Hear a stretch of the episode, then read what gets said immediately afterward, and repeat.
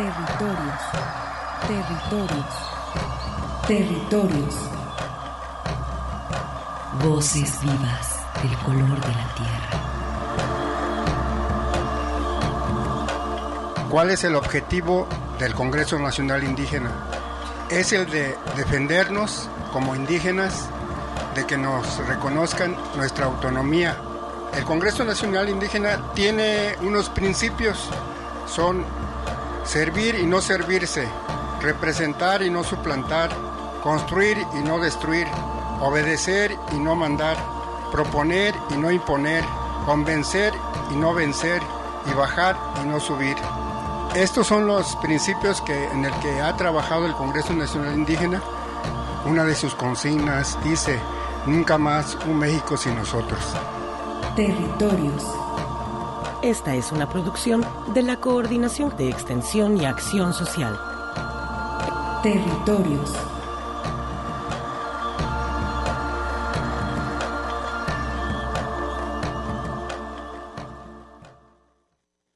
todos los espacios posibles de este centro universitario, los laboratorios y demás, los PTC, investigadores, SNI, todos, todos colaboran para que el encuentro de especialistas de la región norte de Jalisco y sur de Zacatecas tenga un programa que englobe, como decía el doctor Jorge Alonso, a todas las disciplinas posibles para comprender de mejor manera esta región tan compleja.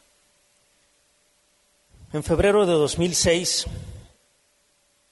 el Centro Universitario del Norte celebró el primer encuentro de especialistas de la región norte de Jalisco y sur de Zacatecas, cuyo principal objetivo fue establecer un foro para la discusión y difusión de los resultados de trabajos realizados por diversos estudiosos, e identificar enfoques teóricos, temas y objetos de estudio fundamentales y estratégicos para la región y sus alrededores. Durante el encuentro, investigadores, académicos, estudiantes y público asistente debaten sobre las particularidades de la región.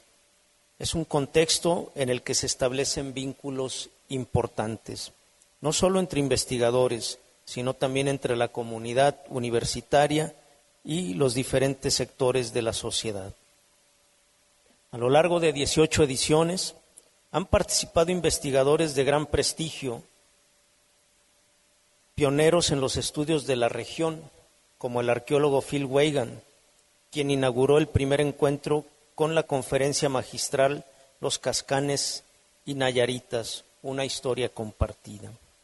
En el año 2005, el historiador Miguel León Portilla publicó el libro Francisco Tenamaxle, primer guerrillero de América, defensor de los derechos humanos. El autor visibiliza la lucha de este líder, Cascán, contra la conquista de la corona española. A partir de entonces, se le ha posicionado como una figura emblemática en torno a los derechos de los pueblos originarios y de los derechos humanos. Así, en marzo del 2007, en el marco del segundo encuentro de especialistas de la región norte de Jalisco y sur de Zacatecas, se acordó a través de la entrega del galardón Tenamaxle reconocer la trayectoria y contribuciones de académicas y académicos que desde su campo disciplinar han hecho aportaciones invaluables para comprender esta región, desde los ámbitos de la lingüística, la historia, la arqueología, la antropología, la etnohistoria. Entre nuestros galardonados figuran personajes verdaderamente emblemáticos como José Luis Iturriós, Miguel León Portilla, Phil Weigand, Jan Meyer, Mari Arieti Herz, María Teresa Cabrero, Salomón Nahmat, Siton, Andrés Fábregas, Gunther Dietz, Sara Corona, Johannes Neurat, María Patricia Arias Rosas, Rosa Yáñez Rosales, Miguel Alberto Bartolomé Vistoletti, Paul Liefman, María Soledad Pérez López y en esta ocasión, en la décimo octava edición, nuestro décimo séptimo galardonado con el Tenamaxle es el doctor Jorge Alonso Sánchez, de quien no voy a abundar ya sobre su trayectoria amplísima, ya lo hizo él en esta eh, reseña que nos ofreció de su trayectoria. Solamente quiero apuntar algunos eh, detalles, como el hecho de agradecer todas sus aportaciones de estudios antropológicos de comunidades originarias, movimientos sociales, partidos políticos y convergencias. Una lista larga de trabajos, pero bueno, quiero remarcar también palabras de él mismo cuando habla sobre el galardón Tenamaxle. Y dice el doctor Jorge Alonso, recordar a Tenamaxle, líder indígena de la resistencia cascán contra la invasión española entre 1541 y 1542, no solo es destacar las luchas del pasado, sino renovar ese pasado que nutre el presente. Recibir un premio con todo este valor simbólico es seguir con ese compromiso para con los movimientos populares que están sacudiendo el mundo contra la opresión. Doctor Jorge, gracias por obsequiarnos una vida luminosa en la búsqueda incansable, que aunque de pronto te llevó a callejones sin salida, como bien lo apuntaste, ¿no? Pero finalmente lo más importante es el que nunca has desistido pero además gracias por una vida y una trayectoria académica militante, participativa y comprometida. Quienes hacemos academia no podemos ni hablar de la pureza ni de la desideologización de la ciencia. Quienes hacemos academia y más en una región como esta, tenemos que comprometernos con lo que decimos, con lo que hacemos y con todos los actores sociales que involucra esta región y nuestros estudios. Gracias por ese ejemplo de vida, gracias por ese ejemplo de trayectoria académica. Bienvenido a esta familia, doctor, de la cual ya formabas parte, pues también no nos es desconocido ¿sí? Toda esa eh, aportación que has hecho desde tu trinchera para que quienes nos dedicamos al estudio de las regiones y sus actores podamos tener muchos más elementos de juicio. Gracias por todo, gracias por ello, gracias por esa vida, Jorge. Bienvenido a esta familia, bienvenido a esta casa.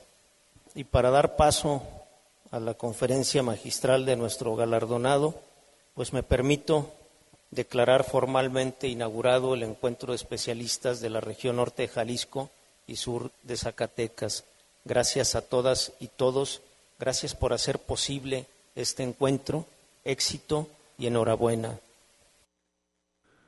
Muy buenas tardes, estimados radioescuchas. Soy Arturo Espinosa y como siempre es un honor para mí estar ante estos micrófonos en la radio que llevas entre los pueblos originarios y la gran ciudad y después de haber escuchado las palabras del maestro Uriel Nuño Gutiérrez en la inauguración del decimoctavo encuentro de especialistas de la región norte de Jalisco y sur de Zacatecas, este evento desarrollado allá en el Centro Universitario del Norte en Colotlán, Jalisco.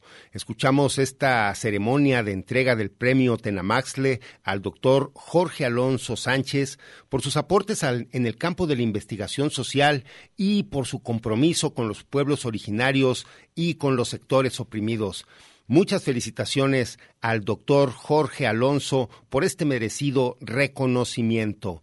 Agradecemos también las atenciones del coordinador del encuentro, el doctor Miguel Ángel Paz Freire, y a la licenciada Dolores Hernández, subdirectora regional de Radio Universidad en Colotlán, por la invitación y los materiales proporcionados de este encuentro, pero mm, que tendremos en este programa para ustedes, donde pues escucharemos algunas de las reflexiones que se llevaron a cabo y teniendo un poco de continuidad con los análisis que estaban dando los compañeros en el programa anterior de Multiverso en estos temas que tienen que ver con el capitalismo. El mismo eh, doctor Jorge Alonso preparó una conferencia que escucharemos eh, más tarde, pero antes de entrar de lleno a nuestros temas, saludamos a quien nos escucha a través de nuestras estaciones hermanas de Red Radio Universidad de Guadalajara, especialmente allá a Lagos de Moreno, al pueblo chichimeca de Buena Vista, Moya y San Juan Bautista de La Laguna. También saludamos a la ciudad de Colotlán, donde está el Q Norte, y a las comunidades birráricas y tepehuanas, a Radio Chapingo que retransmite desde Texcoco para el Estado y la Ciudad de México y a Estéreo Paraíso que nos está transmitiendo en vivo en Los Reyes, Michoacán. Agradecemos el apoyo en el control operativo a Emanuel Candelas, quien nos está pues dando aquí eh, todo el apoyo en la cabina. Y pues para dar inicio a nuestros temas de esta semana, eh, desde el área de salud intercultural, eh, pues la UDG y las mujeres indígenas están sumando esfuerzos para prevenir enfermedades de desnutrición. pues esto con el objeto de fortalecer procesos de prevención de enfermedades y eh, fortalecer los sistemas tradicionales de salud, se organizó el encuentro eh, entre la unidad de apoyo a comunidades indígenas, los miembros del programa de salud intercultural, la red promotora de los derechos humanos de mujeres indígenas y el coordinador del programa de educación en salud, alimentación y ambiente en comunidades, esto adscrito, al Centro Universitario de Ciencias de la Salud, el, el investigador René Crocker, esto fue en la Jornada de Salud Intercultural del 21 al 24 de marzo. Vamos a escuchar esta nota que prepararon los compañeros de Canal 44 sobre la llegada de las brigadas de salud de la Universidad de Guadalajara en comunidades indígenas del área metropolitana de Guadalajara. Personal de las brigadas universitarias, en conjunto con la unidad de apoyo a las comunidades indígenas, llevaron a cabo jornadas comunitarias para acercar atención médica. Hubo servicios de detección de enfermedades crónico-degenerativas y exámenes de glucosa en sangre y presión arterial. También se llevaron a cabo charlas de prevención de cáncer de próstata y el adecuado uso del condón. Con la campaña Nos late servir, personal de la Universidad de Guadalajara junto con la Red de Mujeres Indígenas en el Estado establecieron un diálogo para prevenir la muerte de niñas y adultas desde aspectos como la nutrición. El coordinador del programa de educación en salud, alimentación y ambiente en comunidades del Centro Universitario de Ciencias de la Salud, René Crocker, ofreció la charla sobre prevención de enfermedades. Dio asesoría sobre los alimentos necesarios en las distintas etapas de la vida.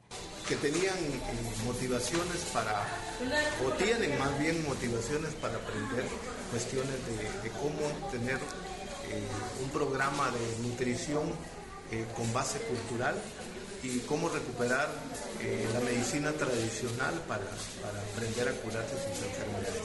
Fue una bonita experiencia que arrancó con un ritual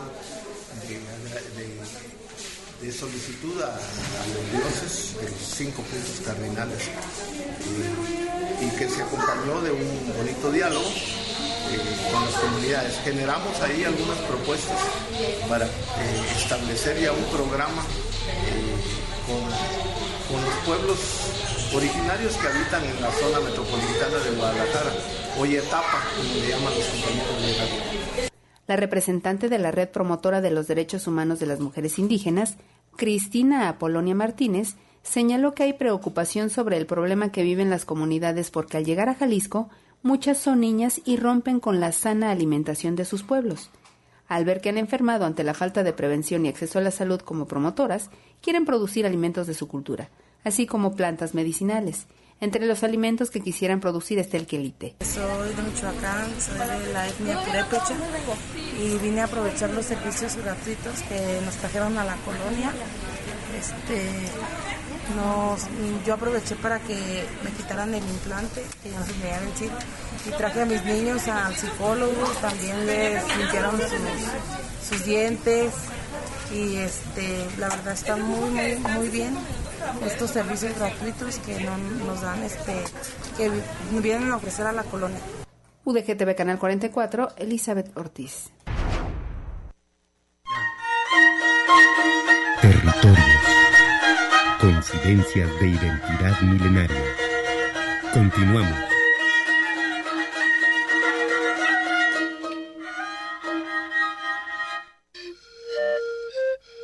un espacio de reflexión para la concepción de un mundo de igualdad. Territorios.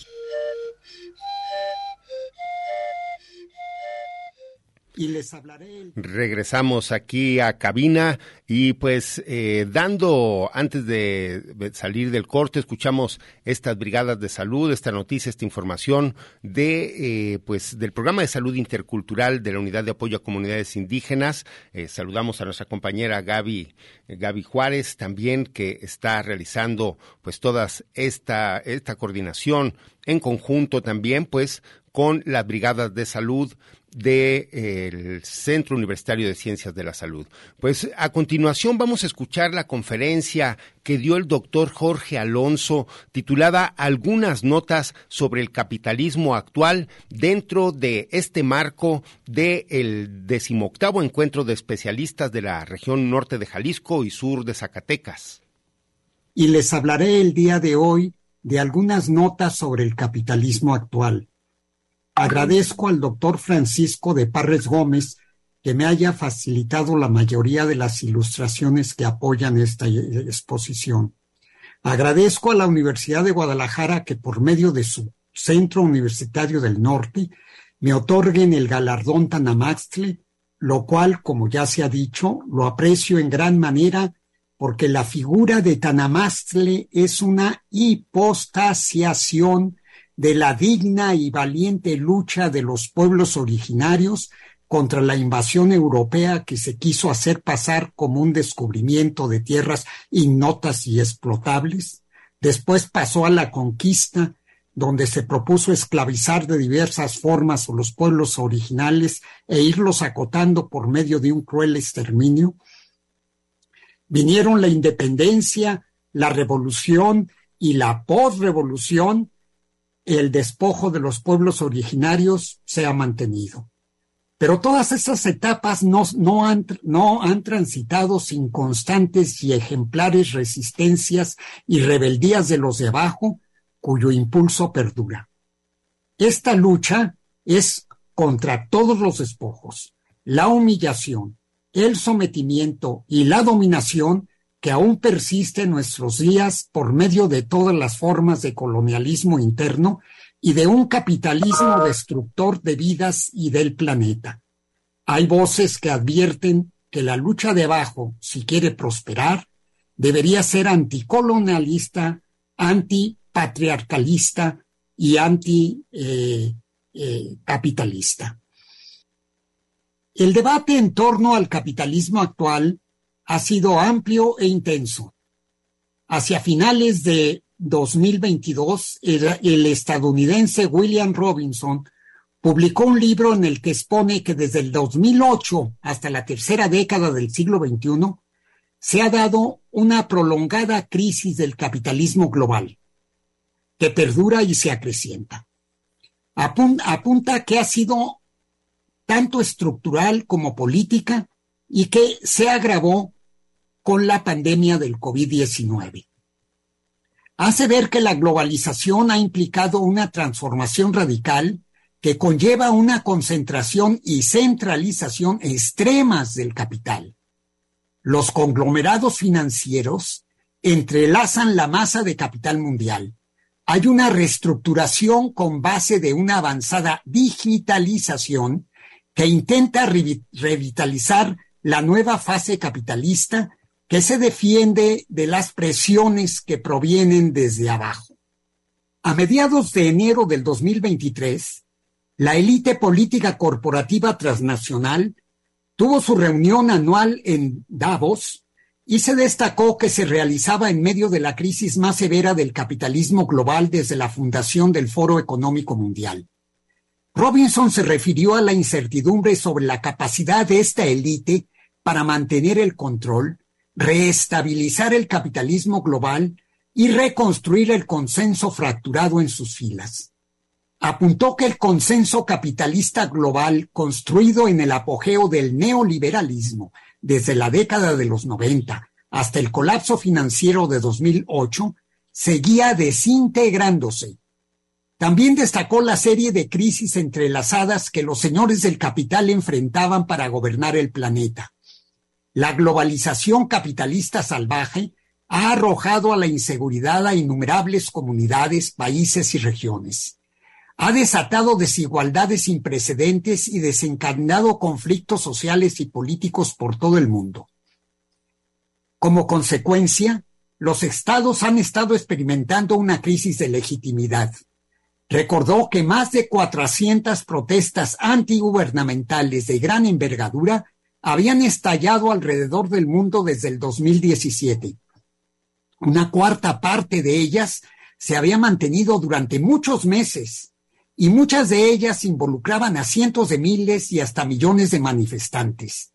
Y no menos de 32 de ellas estaban todavía en curso eh, en el momento de la en, el momento de la crisis actual. Puerta principal ah, detectó un visitante. Aludiendo a, los que se reúnen en Davos, Boaventura de Sousa Santos apuntó que velando por sus intereses, estos extremos ricos temían la revuelta de las masas empobrecidas y proponían como única respuesta la represión violenta, policial y militar. Alertó que la guerra interna y la guerra externa eran dos caras del mismo monstruo y que la industria armamentística se beneficiaba por igual de las dos.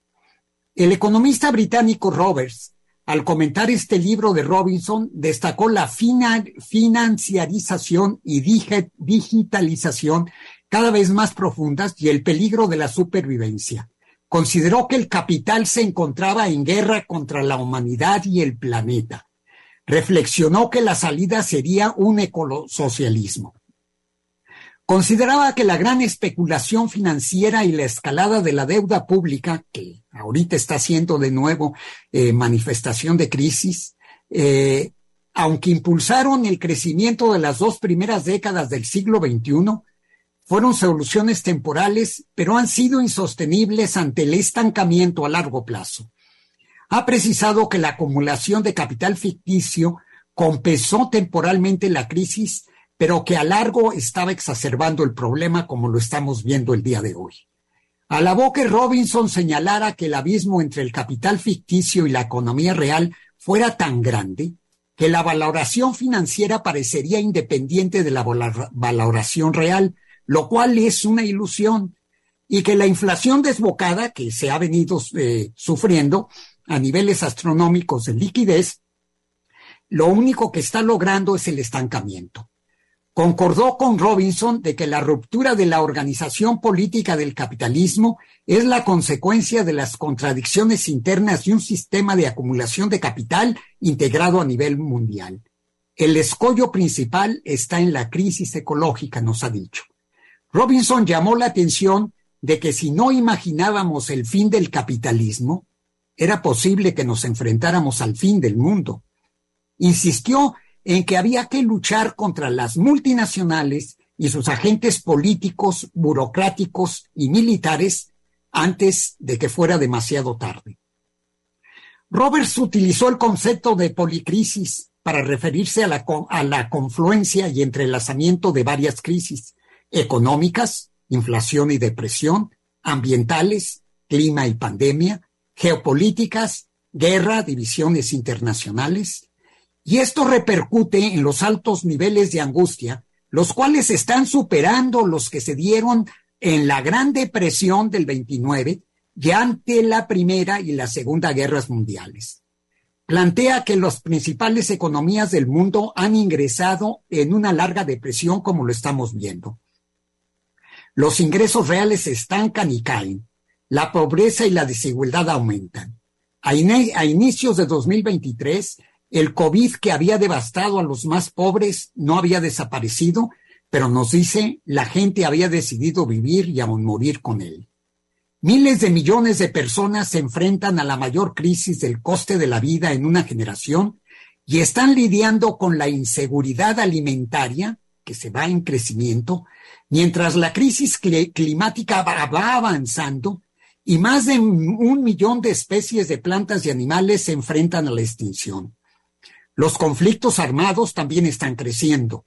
La policrisis, nos dice, produce enfermedades traumatizantes, crecen las incertidumbres, la inseguridad y la polarización política se hacen terribles. Por la división de clases del capitalismo, pocos pueden elegir, pues están los que poseen y controlan y los que deben trabajar y obedecer. Sin embargo, no ve, conjunto con otros autores, sino que la solución es la salida del capitalismo. La quiebra de algunos bancos el mes, en este mes que sacudió al mundo financiero, eh, se ha visto y varios analistas lo han advertido que es el que, que, que, es pronto para saber hasta dónde va a llegar, pero que ya está presente una nueva crisis, que es producto de todo lo que se ha venido padeciendo. Y también están destacando que esto implica agravamiento de la deuda, tiene que ver con la deuda y con esta eh, producción de dinero que no corresponde a nada y que hace esta inflación tan desbocada. Hay quienes consideran que se está repitiendo lo que sucedió en años previos a 2008, porque las autoridades impulsaron la liquidez del mercado, extremando los riesgos. Está teniendo repercusiones en varias empresas tecnológicas. Los estados tuvieron que entrar al salvamento, pero hay que tener en cuenta que eh, los estados están ahorita muy, muy, muy eh, con crisis también por todo lo que gastaron con el COVID.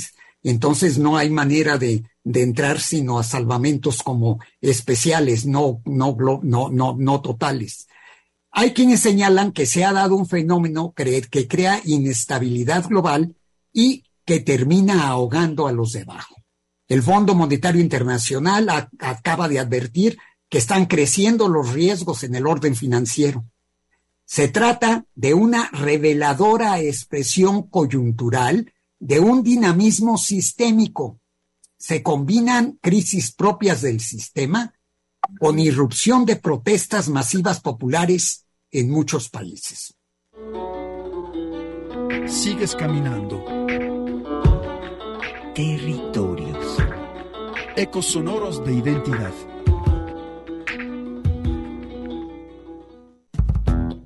Territorios. Un espacio para la comunicación sin fronteras.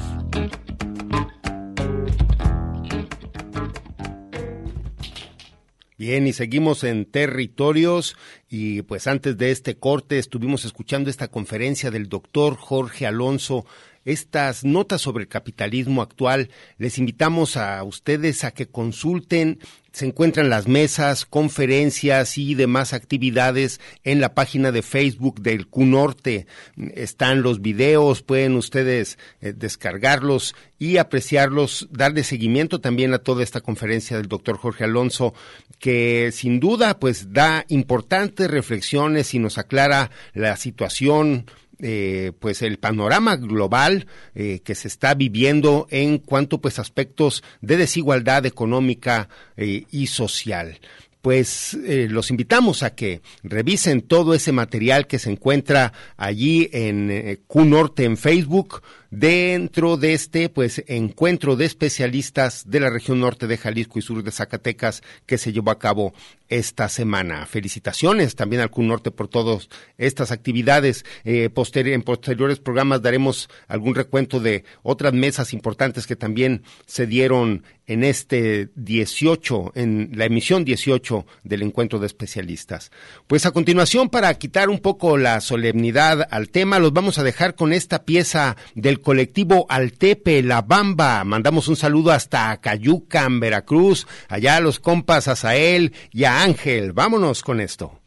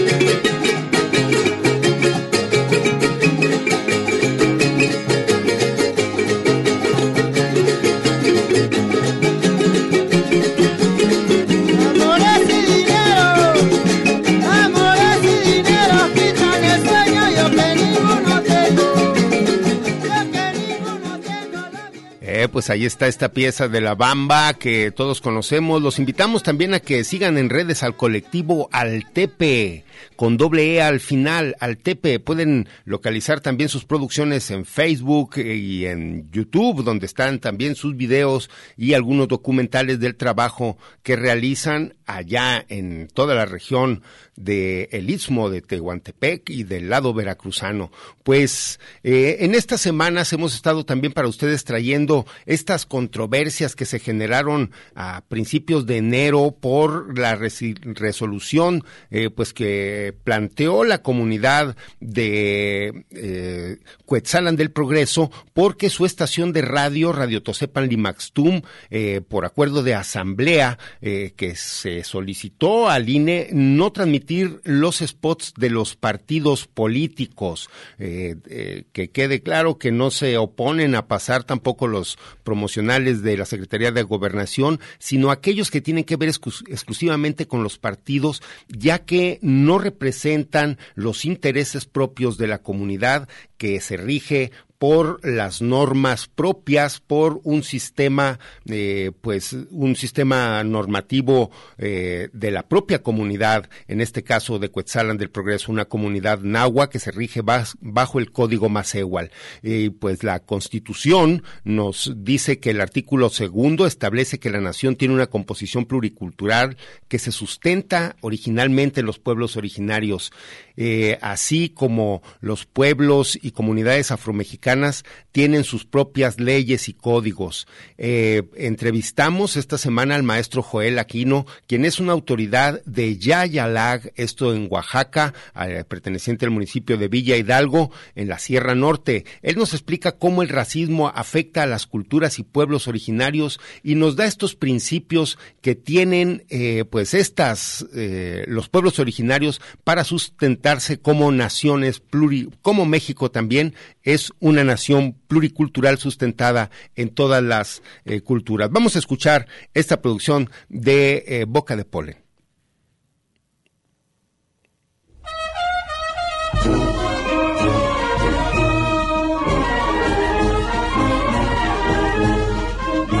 ¿Alguna vez has escuchado que México es un Estado plurinacional y pluricultural? ¿Qué significará esto? Una primera búsqueda nos lleva al artículo segundo de la Constitución, que establece que la nación tiene una composición pluricultural sustentada originalmente en sus pueblos indígenas, así como en los pueblos y comunidades afromexicanas. Pero esto, ¿será suficiente para entenderlo? Para encontrar más claridad, buscamos al maestro Joel Aquino, quien desde la comunidad de Yalala, territorio zapoteco, en la Sierra Norte de Oaxaca, nos platicó comenzando por señalarnos una pista que nos dificulta comprender este tema, y se llama racismo, porque nos impide encontrarnos con lo que es diferente. Escuchemos juntos. Pues muy buenas tardes a todos los oyentes. Mi nombre es Joel Aquino Maldonado. Soy zapoteco, originario de la comunidad zapoteca de Yalala, perteneciente a la Sierra Norte y al estado de Oaxaca. Y desde hace varias décadas se ha venido reflexionando en torno a lo que es México, en torno a lo que son las culturas originarias, en torno a lo que son los pueblos indígenas, porque el grave problema de este país es que hay un profundo racismo muy marcado. Se suponía que eso estaba superado, pero en la actualidad eso no está superado.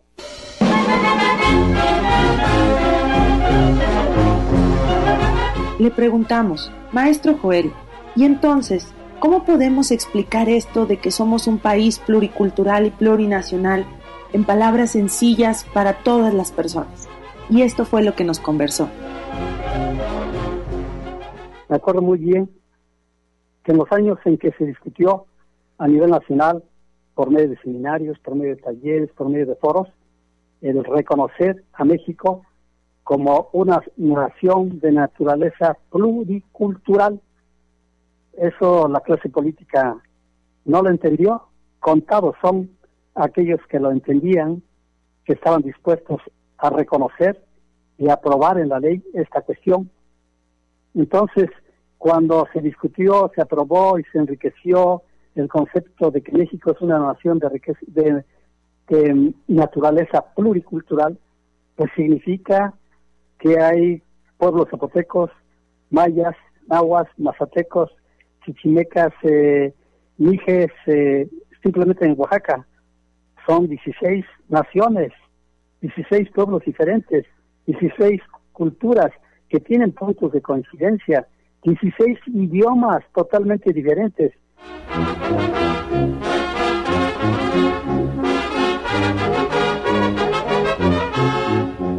Parece que vamos comenzando a entender. Hay una diversidad de donde provenimos. Está presente, por ejemplo, en las lenguas y en muchas otras expresiones culturales que nos rodean. Seguimos conversando. Y el maestro continuó con el lugar que ocupan los territorios en todo esto y cómo desde tiempos antiguos se sientan ahí las bases para una pluralidad de normas, de sistemas de justicia y de gobernanza. ¿Y qué es lo que nosotros encontramos como algo importantísimo? Pues el territorio. Somos un pueblo porque somos dueños de un territorio bien delimitado. Somos dueños de un idioma que antes se le llamaba dialecto y ha costado trabajo para que los académicos entiendan que es un idioma, el zapoteco, el mique y el chinanteco, y somos dueños de una cultura y somos dueños de un, de un orden jurídico propio. En México tiene su orden jurídico escrito en la Constitución Política Federal y en las constituciones locales, pero se ignora la existencia del orden jurídico propio de los pueblos indígenas y tiene una memoria histórica porque no nos, los pueblos indígenas o las naciones indígenas no nacieron en 1492, no nacieron en 1521, llevan miles de años, simplemente la comunidad donde yo estoy, de acuerdo con algunas investigaciones, tiene por lo menos mil años, pero hay otras comunidades que tienen o pueblos que tienen miles de años. Entonces, ¿eh?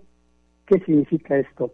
Pues significa que quienes tienen derecho son los primeros en tiempo, y nosotros somos primeros en tiempo, por lo tanto el Estado está obligado a reconocer todas esas culturas, todos esos pueblos o todas esas naciones, porque lo que vemos constantemente, frecuentemente y que incluso se convierte en hechos de violencia o masacre es el choque entre dos órdenes jurídicos, el orden jurídico del Estado, el orden jurídico escrito y el orden jurídico de los pueblos que, eh, que los racistas que la clase política estuvo llamando usos y costumbres y lo siguen. Ahora llaman sistemas normativos. Pero es todo un orden jurídico, abarca una diversidad de problemas.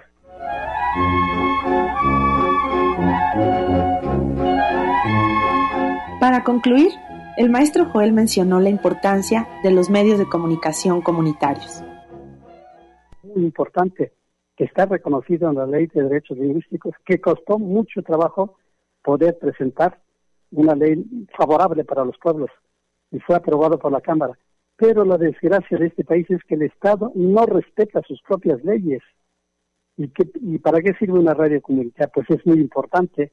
No es lo mismo que te estén hablando en español a que te estén comunicando en zapoteco los acontecimientos de la región, del estado de Oaxaca y de toda la nación o del mundo entero. Y se tiene que empezar precisamente por enseñarle a los niños y a los jóvenes que revaloremos el idioma zapoteco, el mije, el chinanteco, que revaloremos nuestra cosmovisión. La educación tiene que ser de, conformidad con la cosmovisión zapoteca, que entiendan lo que vale la milpa, que entiendan lo que valen los maíces y cómo podemos llegar a lugares muy lejanos a través de la radio. Gracias al maestro Joel Aquino por sus palabras y su compartir. Realizamos para Canto de Sensontles Blanca Cruz y Arturo Espinosa.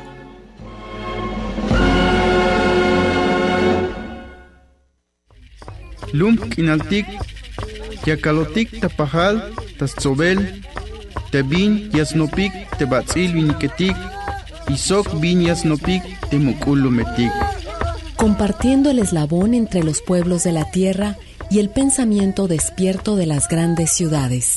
Territorios. Continuamos.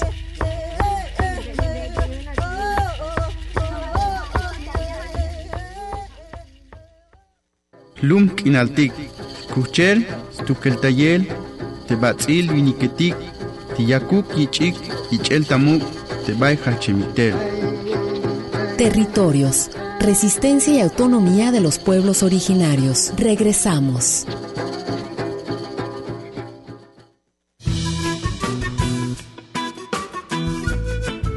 Encuentro Internacional de Estudiantes de Pueblos Originarios. Fortalecer identidades dentro de las diversidades. Del 26 al 28 de abril, en el Centro Universitario de Ciencias Económico-Administrativas. Actividades presenciales y en línea. Mayores informes al 33 31 34 22 75. Extensiones 11 740 y 11746. La Universidad de Guadalajara invita.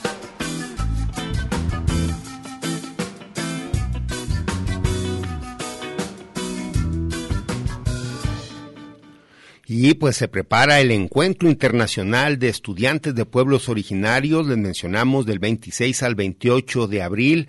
Les tendremos a ustedes información en los siguientes programas sobre pues todas las actividades que se preparan, las mesas temáticas, las conferencias, los talleres, eh, va a haber presentaciones de obra de teatro. Les mencionamos, no se los pierdan, del 26 al 28 de abril en el Centro Universitario de Ciencias Económico-Administrativas, el CUSEA, que se encuentra acá de este lado del periférico norte, frente a la Biblioteca Pública Juan José Arreola. Así que pues estaremos dándole las invitaciones para este encuentro donde pues se pretende y se prepara la presencia de estudiantes a nivel continental, en, pues de nuestro país, por supuesto, y estará la unidad de apoyo a comunidades indígenas coordinando todas estas acciones. Así que próximamente les tendremos a detalles ya cada una de las actividades que se preparan de este encuentro internacional de estudiantes de pueblos originarios.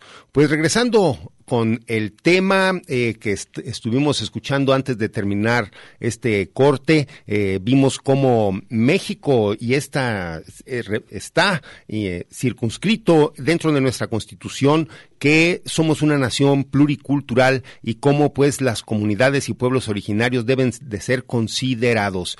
Esto también lo comparte la radio Estéreo Lluvia, es una radio indígena concesionada allá en Tututepec, en Oaxaca. Vamos a escuchar esta producción, El anhelo de la libertad de la experiencia de Estéreo Lluvia.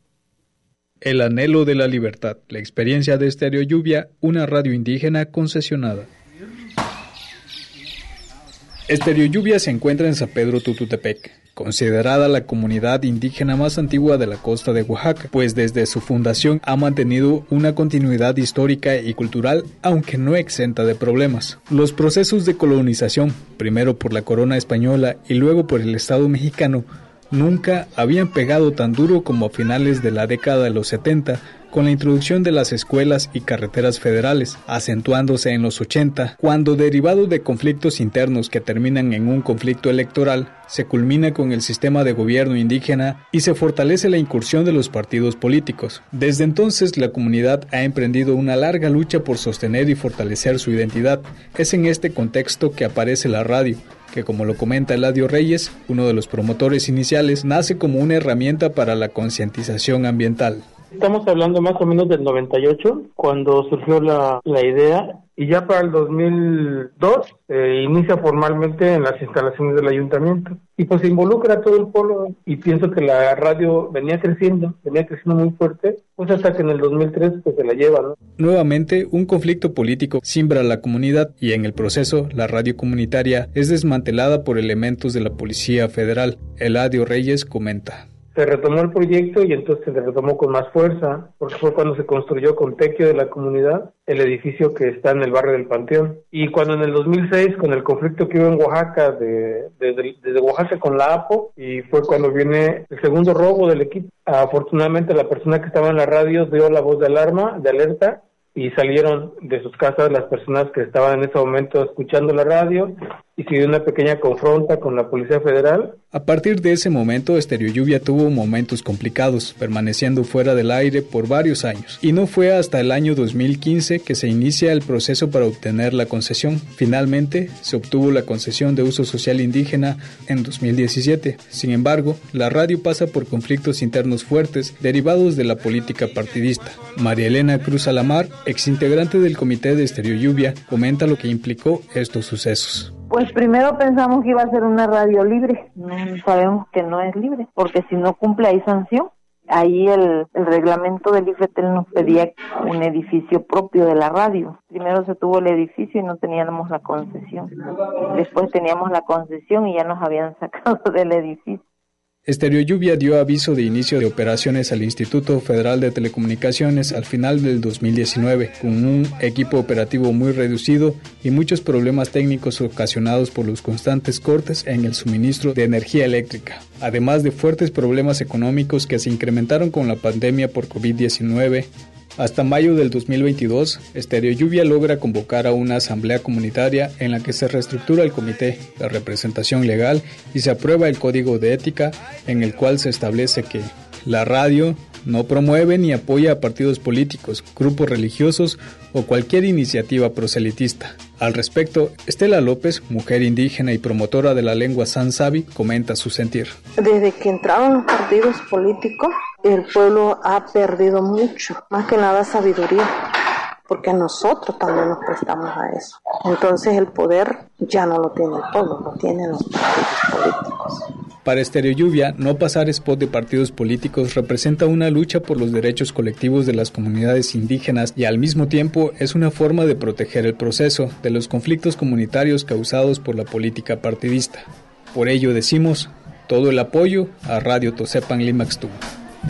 Esta es una producción de Estereo Lluvia para Canto de Sansontes. Seguimos en territorios y pues ya huele a vacaciones, así que pues bueno, no queda más que pues agradecer al público su amable atención. Les estaremos recordando estas actividades eh, que tienen que ver con este encuentro de estudiantes regresando de vacaciones el próximo sábado 22 de abril. Así que pues sigan aquí en Radio Universidad. Los vamos a dejar con esta pieza de los aterciopelados, una pieza que grabaron por allá en el año 2000, más o menos por allí.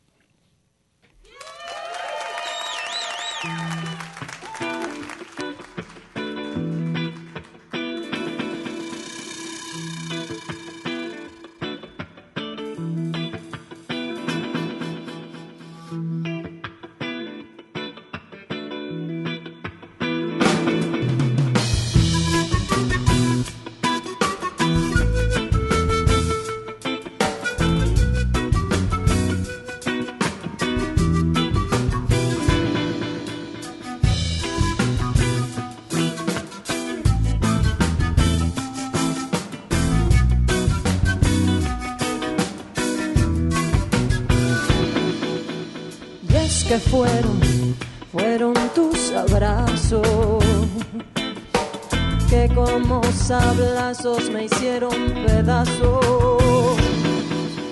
Afiladas fueron tus miradas, quedé destrozada y en llanto inundada. Roja y loca, la flama de tu boca me quemó y apagarme me toca. Empiezo una nueva vida, un rompecabezas que tendré que armar. Bien lejos, lejos de su influjo, de esa cruel fragancia que invadió mi ser.